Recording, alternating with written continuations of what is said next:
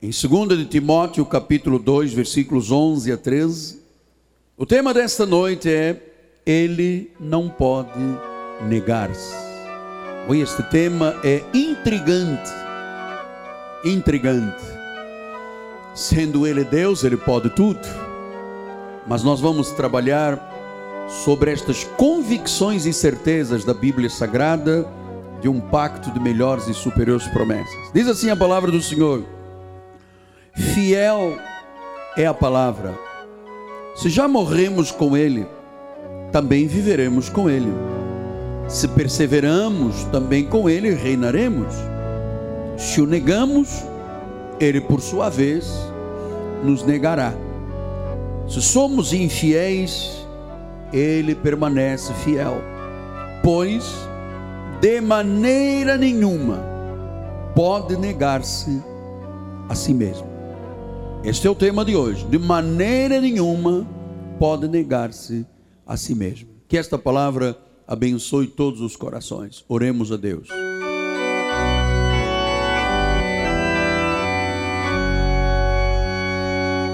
Senhor nosso Deus e nosso Pai,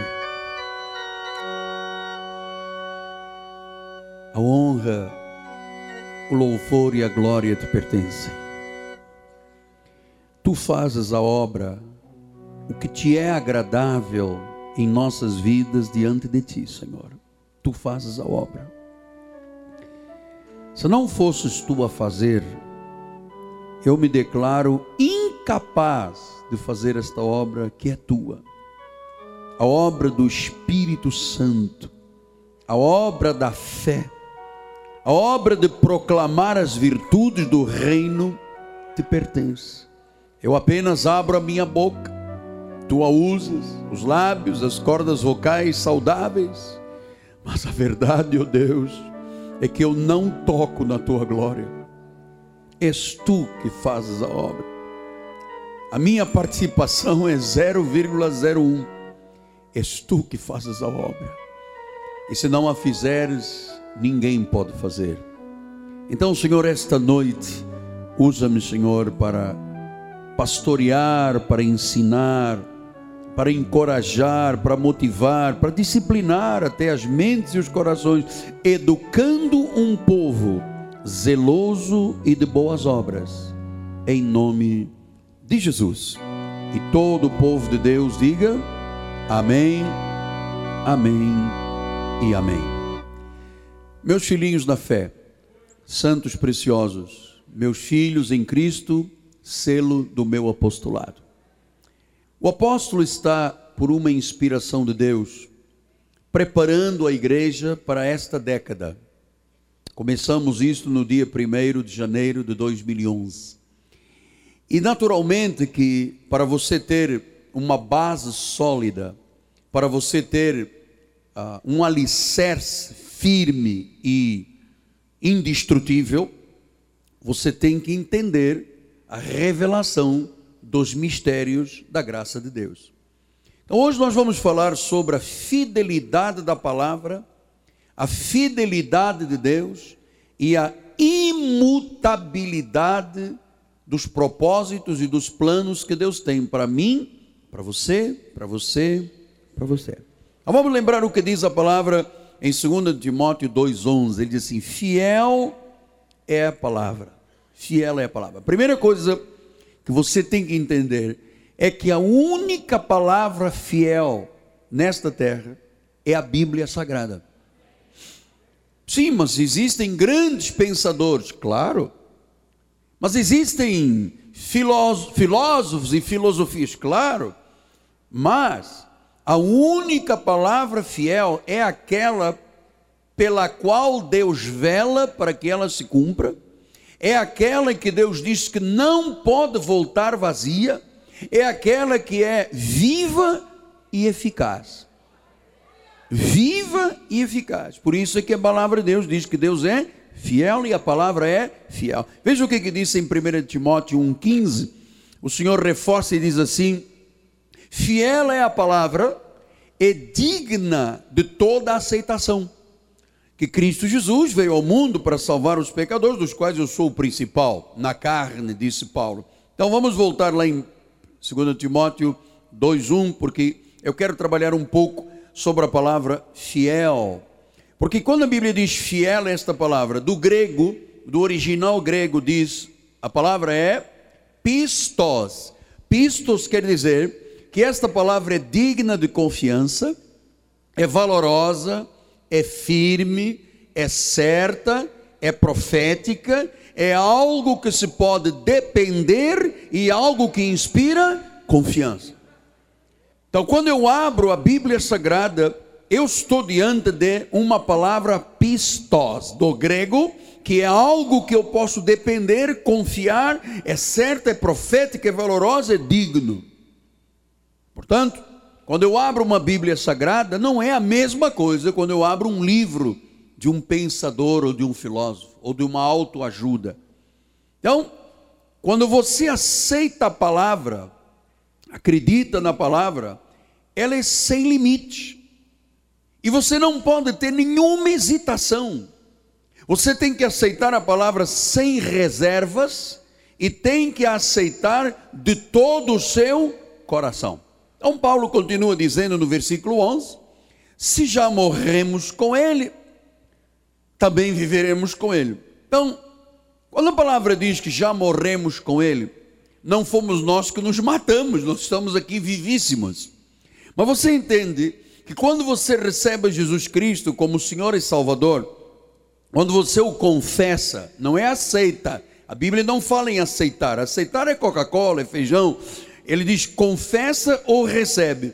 O Senhor Jesus, como Senhor e Salvador, a Bíblia diz que espiritualmente, tudo que se passou com Jesus se passa na nossa vida. Nós morremos com Ele ou seja, nós morremos para a antiga vida de pecado, para a antiga vida do mundo, nós fomos sepultados com Ele, mas a Bíblia diz que viveremos também, nós fomos ressuscitados com Ele.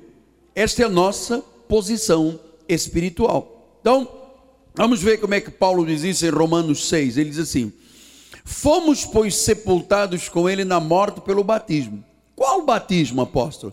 Porque o batismo nas águas é uma cerimônia dos judeus, não tem nada a ver conosco, gentios, de origem gentílica.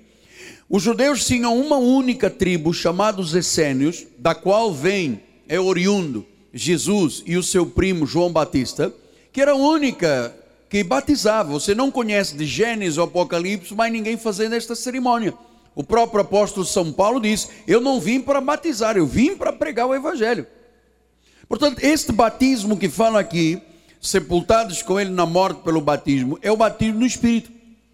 Para que, como Cristo foi ressuscitado entre os mortos pela glória do Pai, assim também andemos nós em novidade de vida.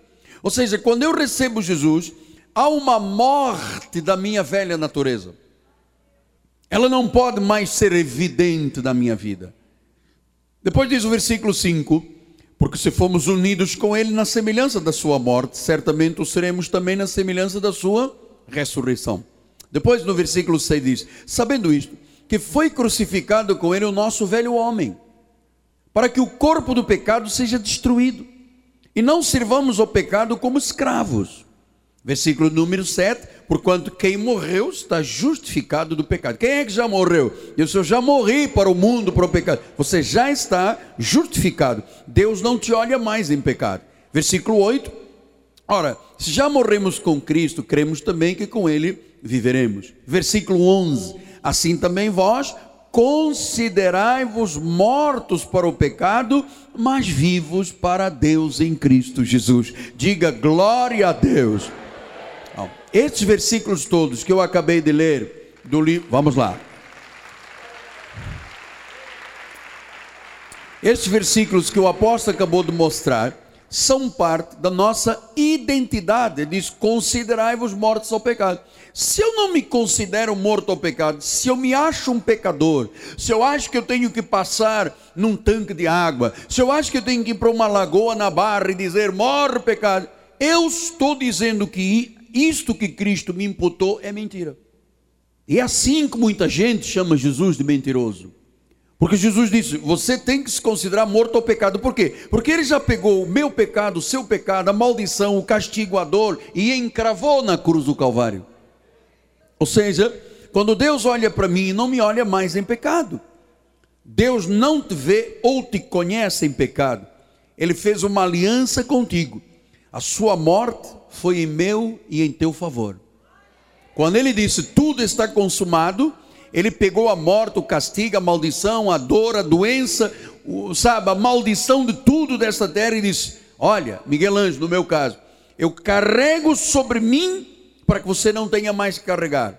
Eu levo para te justificar. E quando eu te olho, eu te olho inocente, santo diante de mim. Esta é a tua posição, esta é a minha posição. Então, depois de convertido, se Deus te visse em pecado, ele, você sabe, e se te imputasse pecado de novo, o sangue dele não seria de nada. O que aconteceu na cruz aconteceu de uma vez para sempre. Perdoado uma vez, perdoado para sempre. Uma vez ungido, ungido para sempre. Uma vez filho, filho para sempre. Por isso é que ele disse assim em 2 Coríntios 5,19: a saber que Deus estava em Cristo, reconciliando consigo o mundo, não imputando aos homens as suas transgressões, ele nos confiou a palavra da reconciliação. Diz que ele não imputou pecados, ele não imputa, ele não olha a sua igreja e diz: pecadores, fomos no mundo, mas morremos com ele. Fomos sepultados com Ele, ressuscitamos com Ele, somos novas criaturas. A Bíblia diz: a vida velha já passou, tudo se faz novo. Por isso ele diz em Hebreus 8,12: olha lá, pois para com as suas iniquidades eu usarei de chicote de rabo de raia com sal. Misericórdia. Quando ele me olha, ele usa de misericórdia. Se não fossem as misericórdias do Senhor, já teríamos sido consumidos. E com os seus pecados, diz a Bíblia, jamais me lembrarei. Jamais. Por que, que ele não se lembra? Porque em Hebreus 7,25 disse: Ele pode salvar totalmente. Totalmente. Se ele salvou totalmente, significa que não há mais pecado na minha vida, que eu não posso aceitar essa posição de pecado, porque se eu começo a aceitar e a me ver em pecado, a minha relação com Deus está transtornada e eu vou negá-lo mais tarde ou mais cedo. Eu vou ser infiel para com Deus mais tarde ou mais cedo. Então, eu pedi ao bispo que colocasse aqui no telão: ninguém tem o direito de mudar ou de revisar o Evangelho, o plano de Deus para a sua igreja? Ninguém. A palavra é verdade. Ninguém pode mudar os planos de Deus. Isso que ele deixou aqui neste livro, neste livro de 66 livros, ninguém pode mudar. E ai do que tenta mudar. Ai daquele que tentar mudar uma vírgula ou um til. Não pode. Deus já deixou o pacto perfeito. Deus já deixou tudo estabelecido. Então, Ele não nos vê em pecado. Você sabe por quê? Porque é, há uma garantia desta verdade em Gálatas 2:20. Paulo disse: "Já não sou eu quem vive, é Cristo que vive em mim". Ora, se Deus me olhasse e dissesse: "Miguel, você é um pecador", ele estava vivendo em mim, então éramos os dois pecadores. E se fosse possível um salvo ir para o inferno, Jesus teria que ir junto. Não é Cristo que vive em mim? É. Então esta é a garantia. Como é que uma pessoa que tem Jesus nela, um espírito com Jesus, como é que esta pessoa pode pensar que qualquer circunstância aqui na terra pode destruir a obra de Cristo e levá-la para o inferno? Inferno é para o diabo e os seus. A nós está nos garantida a eternidade. Jesus disse: Eu vou para a casa do meu pai e lá eu tenho muitas moradas. Vou preparar-vos morada. Se não fosse verdade, disse Jesus, eu não o diria. Pastor, o que, que acontece com uma pessoa que morre em Cristo? Vai para o seio de Abraão, consciente, um lugar de gozo e de paz, aguardando o último dia da volta de Jesus. E quem morre sem Jesus vai para um lugar de sofrimento chamado Show. Sabe como é que a Bíblia chama? Lago de enxofre e fogo. Muita gente pensa por histórias e brincadeiras do Zorra Total que o inferno é como uma boate, todo mundo fica dançando. Não, é o lugar de sofrimento. Não é o teu lugar futuro.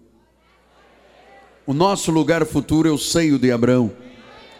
Então, se Cristo vive em mim, Olha quem eu sou e quem você é diante de Deus. 1 Coríntios 3, 16, 17. Não sabeis que sois santuário de Deus e que o Espírito de Deus habita em vós? Você não sabe, se alguém tentar destruir o santuário de Deus, Deus o destruirá, porque o santuário de Deus que sois vós é sagrado. Então, quando Deus me olha, Ele olha um santuário onde Ele vive aqui dentro e eu sou sagrado. Meu amado, não beta cigarro no teu pulmão, porque o teu pulmão é sagrado. Não coma gorduras excessivas, porque o teu fígado é sagrado. Não se meta alcoolismo ou droga, porque você é templo de Deus. E se você tentar se destruir, Deus te destrói primeiro. Você é templo sagrado. Diga, eu sou templo sagrado sagrado. Diga: o Espírito de Deus habita em mim. Hã? Então, vamos lá, vamos lá, vamos agradecer a Deus. Seja grato, vamos lá. Então, esta introdução destes primeiros 15 minutos foram para quê, apóstolo? Para mostrar uma ligação com Deus que você tem que entender e acreditar que foi Ele que te imputou. Depois ele diz em 2 Timóteo 2,12, ele diz assim: se perseveramos com Ele, com Ele reinaremos. É? Se perseveramos. Perseverar vem do grego upomeno. Upomeno quer dizer permanecer, continuar, persistir, resistir. Pastor, mas muitos não permanecem. Não. Não tem nem forças para vir à igreja. Estão lá atrás do computador e dizendo: Ô oh, diabo, porque colocou casca de banana porque faltou-lhe o pomeno, faltou-lhe perseverança, a continuidade de janeiro a dezembro, de janeiro a dezembro, todos os anos, até Jesus voltar, o pomeno. Então disse, vamos voltar lá ao versículo 12: se perseveramos com Ele, com Ele reinaremos. O salvo, o verdadeiro salvo é perseverante. Quando você vê uma pessoa que é tico-tico no fubá com Deus, um dia vem, um dia não vem, um dia é dizimista, um dia não é, um dia gostou, um dia não gostou, isso não é salvo. O salvo é o pomeno, o salvo é permanece, continua, persiste, resiste. E, e quando ele faz isto tudo, a Bíblia diz o que no versículo 12? Com ele, versículo 12, com ele reinaremos. O salvo é perseverante e tem que reinar. Na tua área de comércio você tem que reinar. Na tua área de vida familiar você tem que reinar. Na tua área emocional você tem que reinar. Com ele reinaremos. No Romanos 5:21 diz isto, olha só, a fim de que como o pecado reinou pela morte, assim também reinasse a graça pela justiça para a vida eterna mediante Jesus Cristo. Então, nós fomos chamados para reinar na graça, ter uma vida espiritual triunfante. Agora entra o cerne da questão. 2 Timóteo 2,12 assim: E se o negamos, ele por sua vez, o que faz? Nos negará. Agora você vai começar a conhecer um assunto muito importante. Em Mateus 10, 33 diz assim: Aquele que me negar diante dos homens, eu negarei diante dos anjos. Aquele que, me, aquele que me negar diante dos homens, também eu negarei diante do meu Pai que está nos céus. Então, como é que uma pessoa nega a Deus?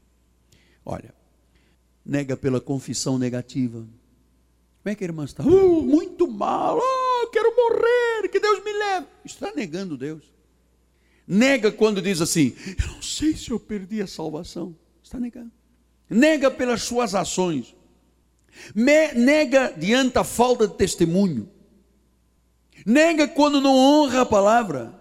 Então nós temos que viver a realidade do que nós aprendemos na Bíblia Sagrada.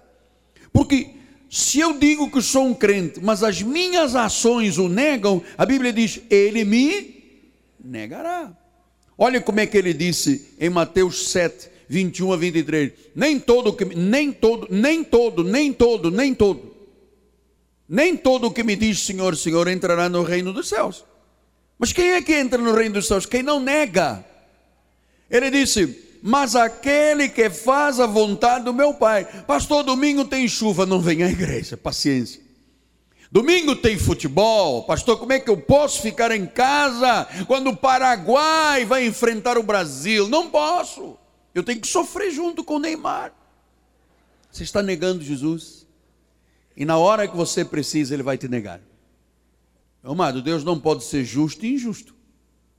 Se nem todo, muitos naquele dia iam dizer: Senhor, Senhor, porventura não temos profetizado em teu nome, em teu nome não expelimos demônio, não fizemos milagres, não tiramos caroços? Então lhes direi explicitamente: Nunca vos conheci, apartai-vos de mim os que praticais iniquidade. Pastor, mas profetizar, curar e tirar demônios é praticar iniquidade? Não, é que ele diz: Não faz a vontade do Pai. Tirar demônios, o diabo também tira. O diabo até conhece a Bíblia. E os demônios conhecem a Bíblia. Ele não obedece e treme, mas conhece a Bíblia toda. Então, se Deus disse eu não te conheço, significa que ah, se eu tenho uma vida fiel, se eu tenho uma vida comprometida com Deus, se domingo é dia do meu Senhor, se eu não abro mão dos meus estudos bíblicos, se eu não, não troco nada desta terra pelo meu Deus, há de haver um momento que eu precise dele numa manifestação gloriosa. Agora, se eu vivo negando, se o negamos, ele por sua vez nos negará. Agora, ele não disse aqui, se você me negar, eu vou te tirar a salvação. Não diz isso. Ele disse: nega, não tem crédito, Deus não age. Porque 1 Coríntios 12, 3 diz assim: Por isso também faço compreender que ninguém que fala pelo Espírito afirma anátema Jesus. Uma pessoa que tem o Espírito Santo não pode chamar Jesus de maldito. Quem tem o Espírito chama Jesus do Senhor.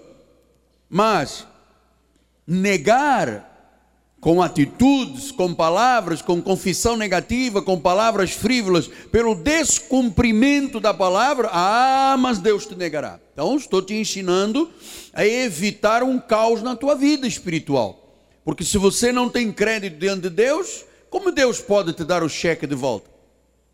Você veja, aqui está falando, negaste Deus, Deus te nega. Não diz, negaste Deus, Ele te tira a salvação. Não está dizendo isto. Ele está dizendo que todas as vezes que negamos a Deus, há consequências. Quando Pedro negou Jesus, ele não saiu para dançar num forró com uma banda axé.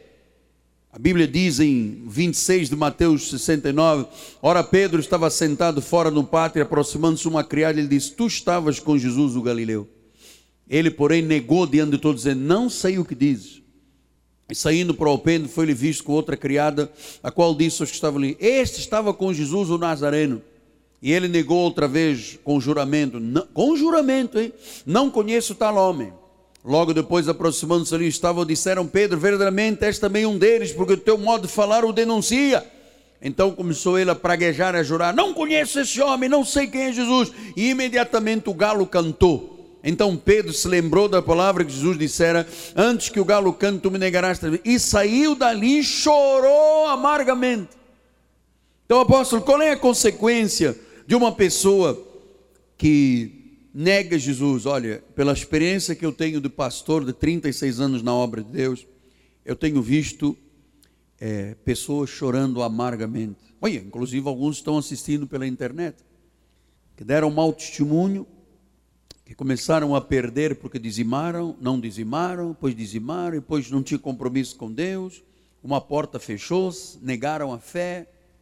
Você vê que Pedro praguejou e jurou. Ele jurou, ele disse: Não conheço esse homem.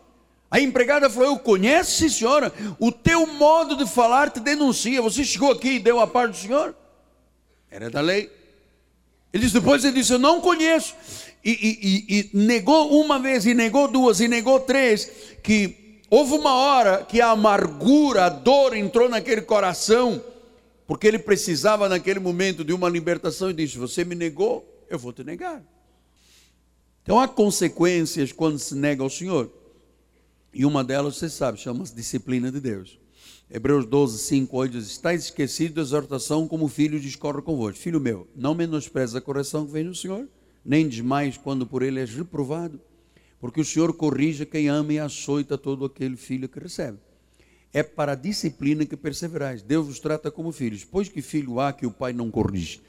Se estáis sem correção, do que todos têm tornado participantes, logo sois bastardos e não filhos. Então, o que a palavra disciplina. A palavra disciplina vem de uma palavra grega paideo, treinar. Então Deus aqui na igreja está a palavra disciplina. Deus está te treinando, está te ensinando, está te mostrando o caminho, te colocou numa igreja profética, botou um profeta na tua frente, botou um apóstolo para te ensinar. Ele treina, treina, treina, ensina, demoestra, corrige, mostra. O indivíduo chegou a casa, trata mal a mulher.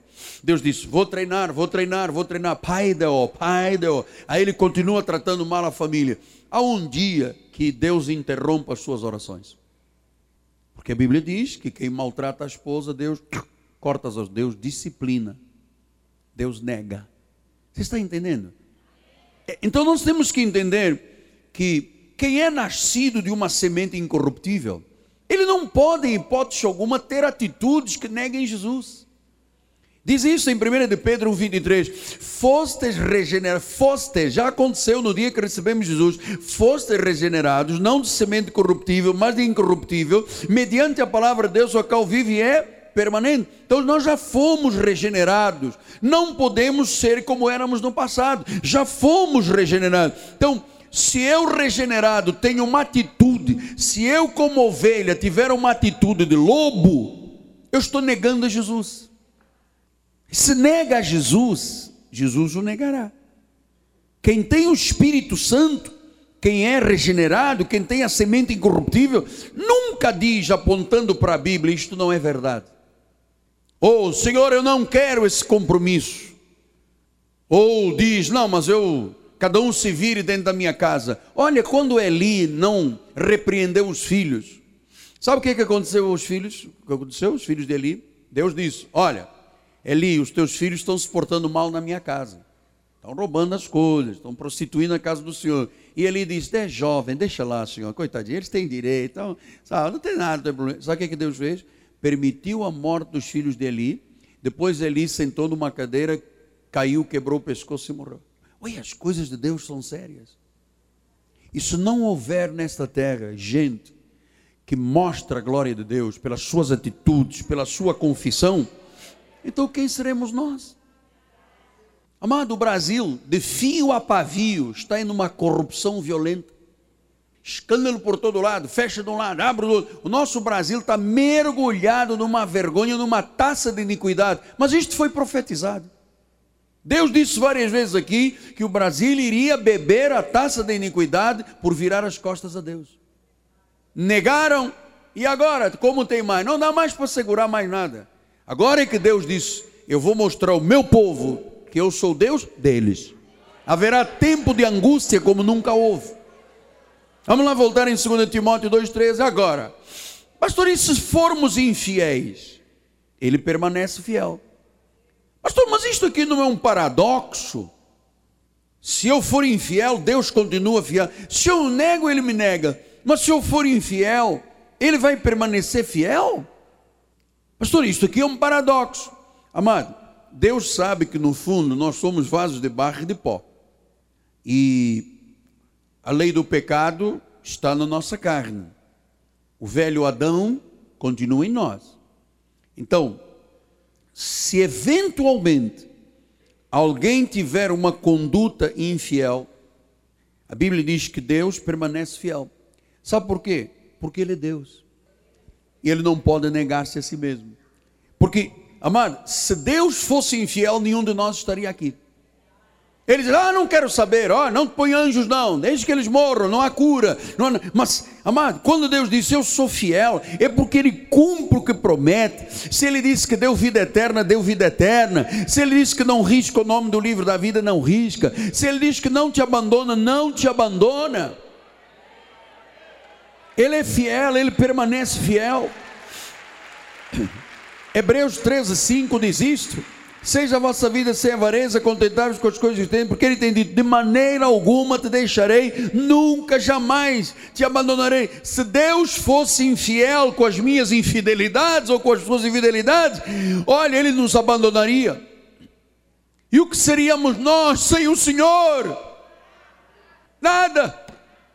Então, Hebreus 6, 17 a 19 diz: Por isso, Deus, quando quis mostrar mais firmemente aos herdeiros da promessa imutabilidade, que não muda, do seu propósito, ele se interpôs com um juramento, para que, mediante duas coisas imutáveis, nas quais é impossível que Deus minta, seja forte alento, tenhamos nós que já corremos para o refúgio, a fim de lançar mão da esperança que nos foi proposta, a qual temos por âncora da alma segura e firme que penetra além do véu.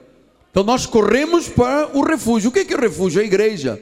E o que, que encontramos aqui na igreja? Uma âncora fiel. O que, que é âncora fiel? É a palavra da graça de Deus, meu amado. Esta é a âncora fiel da alma.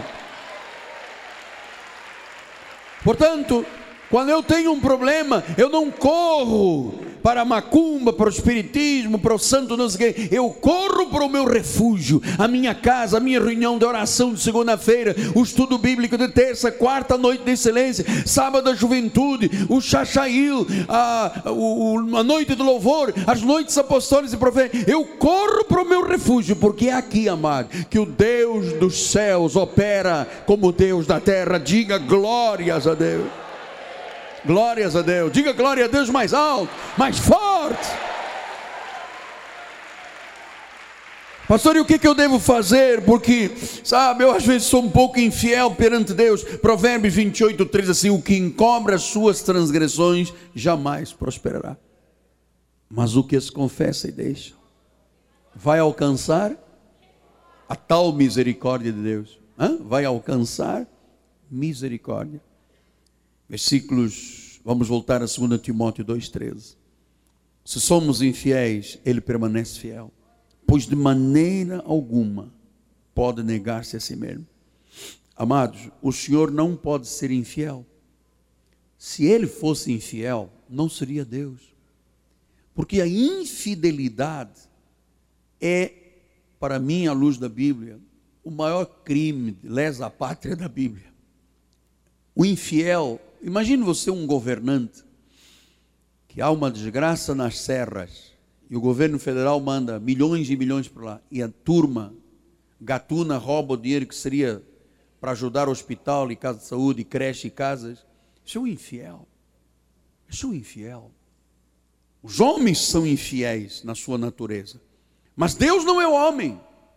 E ele diz em Tiago 1, 16 a 18: Não vos enganeis, meus amados irmãos toda boa dádiva, todo dom perfeito, são lá do alto, descendo do Pai das luzes, em quem não pode existir variação ou sombra de mudança. Então o que, que Deus está dizendo? Segundo o seu querer, Ele nos gerou pela palavra, para que fôssemos primícias. Não pode haver sombra nem variação. Se Deus diz, eu creio. Se está na Bíblia, eu creio. Tem que acontecer conforme Deus diz. Esta palavra não volta vazia. Deus vela para que ela se cumpra. Ela é viva e eficaz. Se você morreu com Cristo, você vai viver com Cristo. Se você perseverar, você vai reinar. Se você nega, Deus te negará. Se você for infiel, ah, Deus não é de outra forma forma, ele permanece fiel. Ele não pode negar-se, de maneira alguma. Então você sabe, quando às vezes alguém é muito infiel na carne, e começa a dizer: Senhor, leva-me, Senhor, eu quero morrer, Senhor, amado, Deus não desampara. E isto é a garantia da minha vida e da sua vida e deste santo ministério, amado a imutabilidade de Deus, sabendo que o meu Deus, mesmo nos momentos de infidelidade ou de negação, o Senhor disse: Eu não sou infiel para com você, Miguel Ângelo. Eu sou fiel. Salmo 94, 11 a 14 diz: O Senhor conhece os pensamentos do homem, que pensamentos são vãos. Bem-aventurado o homem, Senhor, a quem tu repreendes, a quem tu ensinas a tua lei, para lhe dar descanso nos dias maus, até que se abra a cova para o ímpio. Pois o Senhor não há de rejeitar o seu povo, nem desamparar a sua herança. Não há de desamparar a sua herança uma vez em Cristo, em Cristo para sempre. Ele não abandona a sua criação, ele nos criou para ele, para o louvor da sua glória. E você sabe, até Lúcifer, Quando pecou, Deus deveria ter destruído logo. Ele era um anjo de luz, ele, ele foi um traidor, ele se tornou no diabo, na confusão, sabe, no Satanás. E Deus não permitiu a sua morte. Sabe o que, que Deus permitiu? Que uma semente nesta terra fosse a forma de mostrar a ira de Deus. E em 1 João 3,12 o Senhor disse: E não segundo Caim, que era do maligno, quando assassinou seu irmão. A ira de Deus está aqui demonstrada. Caim não se tornou um homem mau quando matou Abel. Ele era semente maligna para Deus justificar a sua ira. Porque Deus não pode negar-se. Amado, Deus não rompe relações com seus filhos. Ele vai até o fim contigo. Se ele diz, ele não pode negar, não pode variar. Se Deus disse que você é salvo, você é salvo para sempre. Se Deus disse que você é perfeito no espírito, você é perfeito no espírito. Você está sentado em lugares celestiais. Você tem a semente de Cristo. O maligno não pode te tocar. Você tem autoridade, você é ovelha, tu és um amado. É por isso que o livro de, de Salomão diz: Eu sou do meu amado, o meu amado é meu. Tu és uma pedra viva, tu és o que és pela graça de Deus, todas as tuas necessidades já estão supridas. Eu nunca vi um justo desamparado, nem a sua descendência mendigar o pão. Agrada-te do Senhor e Ele satisfará as necessidades e as urgências do teu coração, aos desejos do teu coração.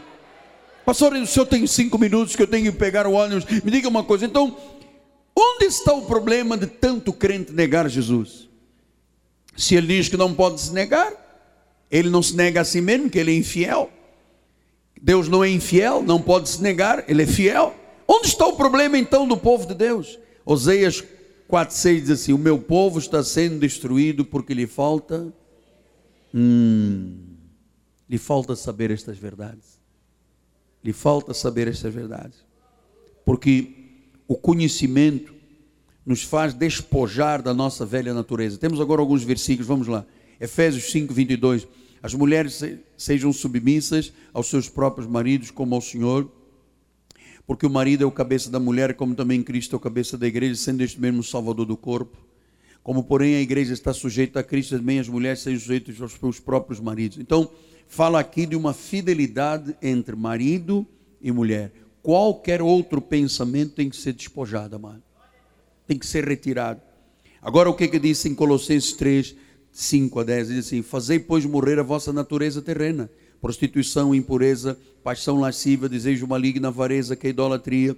Por estas coisas é que vem a ira de Deus sobre os filhos da desobediência.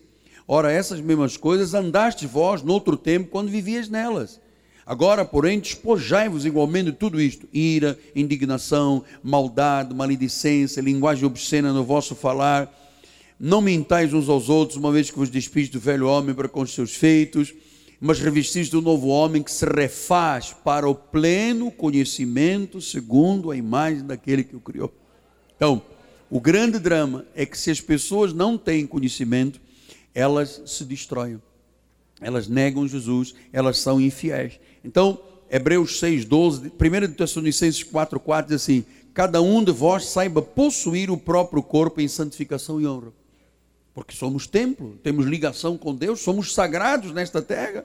Hebreus 6, 12, assim, para que não vos torneis indolentes, mas imitadores daqueles pela fé e longanimidade herdam as promessas. Então, se Deus diz estas verdades aqui, você tem que acreditar, você tem que praticar e saber, meu amado, se alguém aqui esta noite ainda está em alguma dúvida, ainda passa por algum vale da morte, ainda tem, sabe, algum questionamento, alguma interrogação na sua mente. Se você, quando está sozinho com os teus próprios botões, você tem chorado baba e ranho, se você tem tentado desistir da sua vida, saiba uma coisa: Deus é fiel, Ele está no controle da tua vida. E isto que você hoje chama um mal na tua vida, Deus pode transformá-lo em bem na tua vida. É? Porque Malaquias 3,6, o Senhor diz assim: Malaquias 3,6, o Senhor diz: Eu sou o Senhor e eu não mudo. Eu não mudo. Ele é fiel. Ele é fiel para te guardar até o último dia. Para abrir aquela porta que esteve fechada, para quebrar aquela tranca que o inimigo colocou, para tirar de você o que te oprime, o que te torna uma pessoa obcecada, desesperada. Deus pode fazer isso. E eu termino porque eu amo este Jesus. Ele é fiel mesmo. Números 23, 19 e 20. Deus não é homem para que minta, nem filho do homem para que se arrependa. Porventura, tendo ele prometido, não o fará, ou tendo falado, não cumprirá? Eis que para abençoar recebi ordem, ele abençoou, não posso revogar. Deus já te abençoou. Tu és um abençoado com o crente Abraão. Desta posição ninguém pode tirar. Você foi chamado para ser cabeça, não cauda, está por cima, não por baixo. Amado, por favor, não negue Jesus pelo seu testemunho, pelas suas palavras, pela sua confissão, pelas suas amizades. Coloque-o em primeiro lugar. Busque o reino em primeiro lugar, porque Deus não é homem para que minta se ele prometeu, ele cumpre. Ele não pode negar-se. Ele não pode negar-se. Em nome de Jesus. Curva sua cabeça. Estamos terminando a reunião. Pai amado e bendito, Senhor de senhores e Rei de reis, muito obrigado, Deus. Eu sou testemunha viva, testemunha real de que a fidelidade de Deus não muda. Mesmo nas nossas infidelidades, Deus permanece fiel. Fiel à Sua palavra, fiel aos seus compromissos, fiel às Suas promessas. E nesta noite, ó Pai, ninguém pode sair daqui com a ideia de que Deus é fiel e pode ser infiel, que Deus trouxe e pode te atirar, que Deus escreveu o nome pode tirar do livro da vida, não. A minha negação gera negação a Deus, mas a minha infidelidade o mantém fiel. Que sejamos todos fiéis até a vinda de Jesus. Até a vinda de Jesus, Pai. Até a vinda de Jesus. Amém, amém e amém. Graças a Deus, graças a Deus.